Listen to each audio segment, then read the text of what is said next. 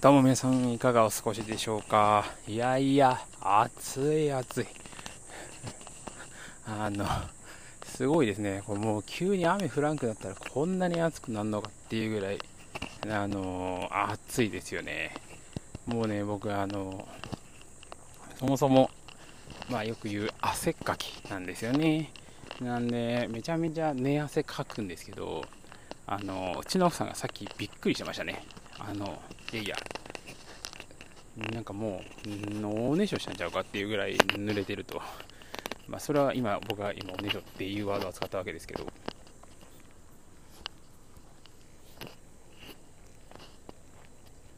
それぐらい汗かいてね、ますね。それぐらい代謝いいのになそんなに代謝いいのに人よりは痩せないというこう不思議な現象ですよね。ねまあ、汗かくって、まあ、皆さんよくご存知ですだと思うんですけど、まあ、汗かくっていうことは、まあ、それだけ体温が上がっていて代謝が良くな、まあ、代謝が良くなってるっていうか、まあ、体温が高い。基本的には。で体温高くなりすぎないように、まあ、汗で、まあ、温度調整体温調整してるわけだけどうん。それにしても汗かきすぎやろうと。思うんですよね。で実はですね昨晩急に子供がちょっと咳き込んでんなとちょっと思ってたんですよね。コホコホ言うてて。ん？と思って。で、抱っこしたらちょっとあったかいなと思ってて、これもしかして熱あんじゃない？って言ってたんですね。で、寝る前ぐらいは7度2分で、んちょっと上がってるなとは思ってたんですけど、ちょっと夜中ですね、あの、子供がこう、何かこう、多分、唾が飲み込み飲み込めなかったんでしょうね。あの、起き上がって泣き始めて、まあ、咳してたんですけど、あ、これはやべえと思って、まあ、熱測ったら8度5分で、うん、まあ、ちょっとしんどそうやなと。夜中はちょっとしんどそうだったんですけど、そこからですね、慌てて、薬飲ませるためにジュースを買いに行ったのですが、ジュース飲んでくれず、結局朝方ジュース、あいや、もうちょっとしてから飲んでくれたのかな。まあ、なんですぐには寝れなかったんですけど、昨日ちょっと全然寝れてなくて、まあ、寝不足気味だけど、だけど、子供のことだったら、多分自分だったらね、しんどくても、もうそんな夜中にジュースまで、なんか飲み物買いに行ってまでなくてもね、うん、もう水でええわと思うんだけど、子供のためだと思ったら、すっと体が動いて、自販機まで行けましたね。ただ、残念ながら小銭を持っていかずに、航空音アプリで、あ買えばいいやと思って。で、うちの子供リンゴジュースが好きなんで、リンゴジュースであれば、それと薬混ぜて飲ませようと思ったんですが、なんと、交換アプリの方にはなく、隣の小銭に使える方だけ、リンゴジュースがあったので、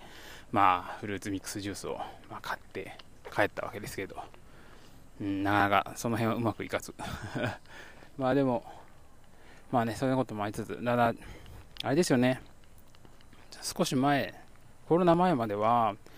あの、お母さん、あの、保育、例えば保育園に通っているお子さんをいらっしゃがね、いらっしゃる家庭って、子供を病院に連れて行かなきゃいけなくて、でも、それとかい、ね、共働きの場合は、どちらか会社を休んで、子供を病院に連れて行かなきゃいけないし、保育園で預かってくれないので、ね、まあ、近くにね、おじいちゃん、おばあちゃんが住んでいれば、まあ、自分たちの親がね、住んでいれば預けれるんですが、そういうわけにもいかず、なかなか、ね、会社にも、いや、また休むのかって言われてしまう現状なんですが、コロナがね、ある意味いい、良かった理由のは、休んでも、完全、むしろコロナなんで休んでくれってなるっていう、まあ、この辺はね、いいのか悪いのか分かりませんが、まあね、日本の会社の体制がね、もう少しそういう子供の病気とかに対して、ああ、休んでちゃんと治してって、そういう優しい世界になればいいなと思うし、コロナのおかげで若干そうなったんじゃないかなというふうには思います。うん。まあ、ある意味、まあ、いいと、全くいい、100%いいと言い切れませんが、まあ、良かった点なんじゃないかなというふうに思います。今日はですね、えっと、今読んでる本、読み、読み終わってはないんですが、てか、なんか読み切る本というよりは、そういう便利本みたいなものだったので、まあ、それの、それ、これいいなと思ったんで、この紹介と、あと、もう助数詞にはまりすぎて、自分なりにこれ単位ないなっていうものに対して助数詞作ってみたよと。いう話を本編でしたいと思います。それでは本編どうぞ。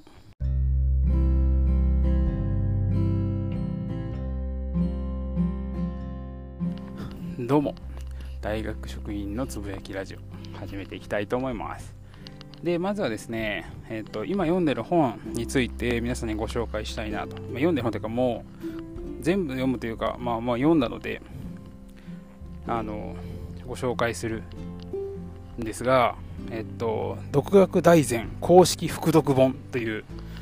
でサブタイトルがドンキ本の使い方。ドンキ本って何かなと思ったんですけど、まあ、要するにドンキになるぐらい太くて分厚い本の使い方という本で最初あまあなんかその本の読み方とかを紹介してくれるのかなと思って読み始めようと思ったわけですけどまずですねこの本の面白いところは初めがその入りがね前書きとかじゃなくてムチ君とお父さんの対話っていう話から始まるんですよ。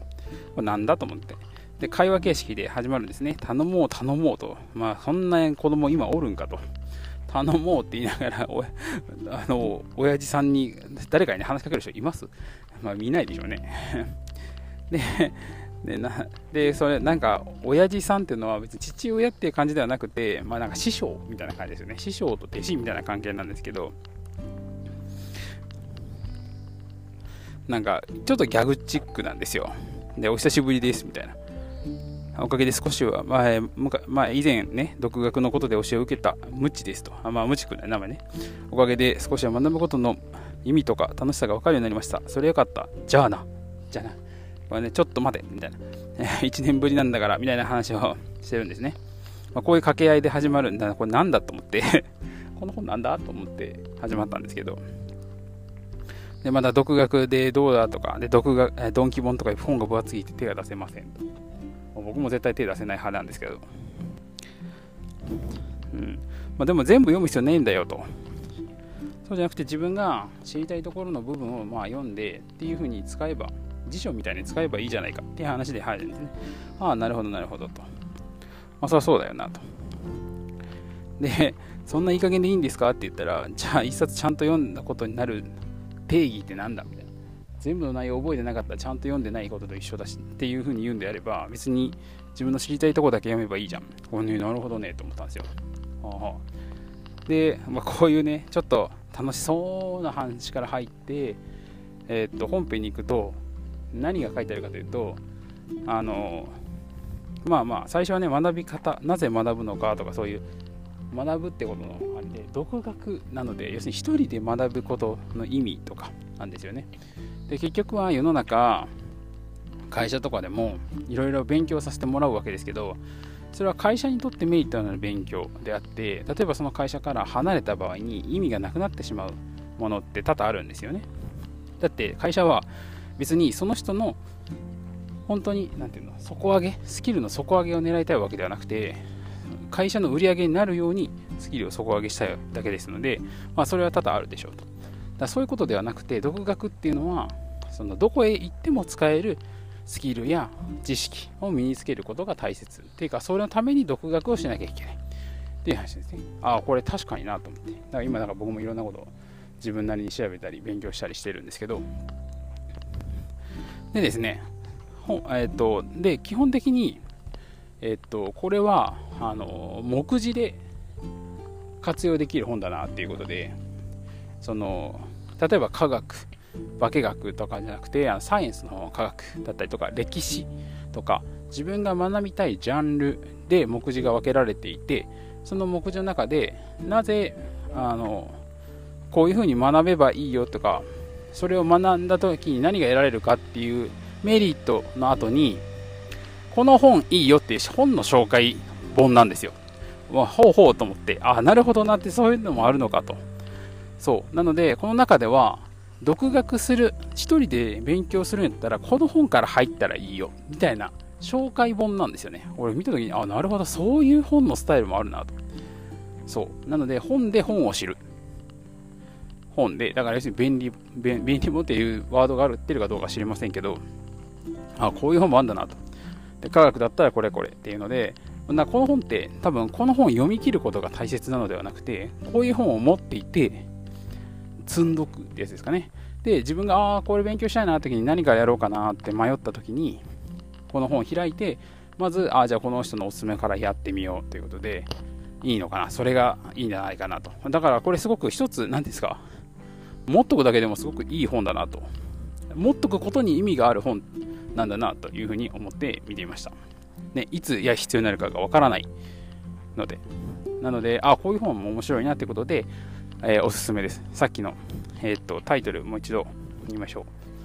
えー、独学大全公式副読本。副読本っていうことが、多分僕が言ってる便利本なんですかね、多分。っていうことでした。はい。だから僕もこの中で、まあ、ちょっと全部買えるかどうか分かりませんが、サイエンスとかのね、関連の本、ちょっと読んでみたいなっていうふうには思っています。でですね、助数詞好きになりすぎたシリーズということで、あの勝手に助数詞シリーズをもう自分の中でやろうと、まあ、思いついたらですけど、なので、今考えていることは、えー、僕たち実験をする上で一つの反応を反応をかけるというふうに言ったりとかあのあ、まあ、一つの反応をかけるっていうんですよね。反応を仕掛ける、まあ、実験する。一一つの実験をする。で僕たちそれに実験番号をつけるので番号をつけてるんですね。10番目とか。だけど10番の実験ってなんか味気ないし。例えば英語で論文で、えー、とこれぐらいの事例がありましたっていう例えばね反応を開発するというでこんだけの事例ありましたよというとエキザンポーっていうんですよ。だから例なんですよね。実験例でこういう風になってるよっていう風に言うんですけどこれもなんかちゃうなと。で2つ反応反応2つのことを2反応っていうのもなんか変だなと。反応をかけるわけですから。かけるって動作までで一括りなので反応をかけるっていう意味の単位が欲しいなと思ったんですよ。でこれ僕の僕 ないので僕のアイデアとしては、ちょっと英語に、まあ、英語になっちゃうんですけど、トリガーがいいなと。トリガーかな？アクセント忘れました。トリガーですよね。引き金っていうことで、一つの実験をかけることをワントリガーと、これからちょっと使っていこうかなと。まあ、全然流行らないと思うんで、まあ、ただ今言ってるだけなんで、あれなんですけど、で、トリガーである意味は、やっぱり何か反応っていうのは、その主役とか何かが駆動力となって何か引き金となって始まるわけなんですけどもちろんね反応の本質は主役と主役が混ざって一つの主役が反応を進める、まあ、触媒だったら触媒する。っていうのがもちろんあ引き金なんですけども反応の起こる。そもそも混ぜないと反応起こらないわけでしょ。混ぜるのは誰？っていうと科学者なわけです。主役自体が勝手に意思を持って有機物がね意思を持ってじゃあ俺たち混ざろうぜってなるわけではないので。科学者が何かをあこういうの主役と主役を混ぜれば反応が起こるんじゃないかと思って混ぜるわけですよね。じゃあ本当の引き金を引いているのは科学者なのではないかと。なのでワントリガー1トリガー。今日俺今日2トリガーやったんだけどさ2トリガー引いたんだけどみたいな。引いたそれでも結局動詞入りますね。今日は2トリガーだったなみたいな感じの会話ちょっとトリガーあのちょっと好きなんですよ。あのアクセなんていうんですかあのニュアンスというかあの音が好きなんで、まあ、それもあるんですがこれからはちょっとワントリガーと。こう自分の学生だけでもねちょっとそういうのが通じそうなあのドン引きしそうな学生にそれやるとやばそうなので ノリが乗ってくれそうな学生さんには使っていこうかなっていうふうに思ってます。皆さんもなんかそういうの、でも結構考えるとき楽しくて、なんかこの助数しねえから、自分なりにその動作一括りで、こういう助数詞作ってみようとか。だってもともとはなかったものに対して僕たちが定義して使ってるわけですから、今現代にしかないものに対して助数詞ついてないのは当たり前なので、じゃあそれを作ったっていいじゃないっていう発想なんですけど、っていうね、まあ、真面目に仕事しろよって思われるかもしれませんが、まあ、そんなことも考えつつ 考えてる時間は楽しいということで、皆さんも勝手に助数詞考えてみるのいいんじゃないかなと僕は思っています。はい。ということで、ちょっと今日長くなっちゃったんですが、えっ、ー、と、まあ、便利本っていうか、副読本で、あ、こんなのじゃあるの知らなかったなと、読書全然しなかったらバレてしまうんですが、っていうのと、まあ、勝手に助数詞作ってみましたよということでした。それでは皆さん、良い一日を。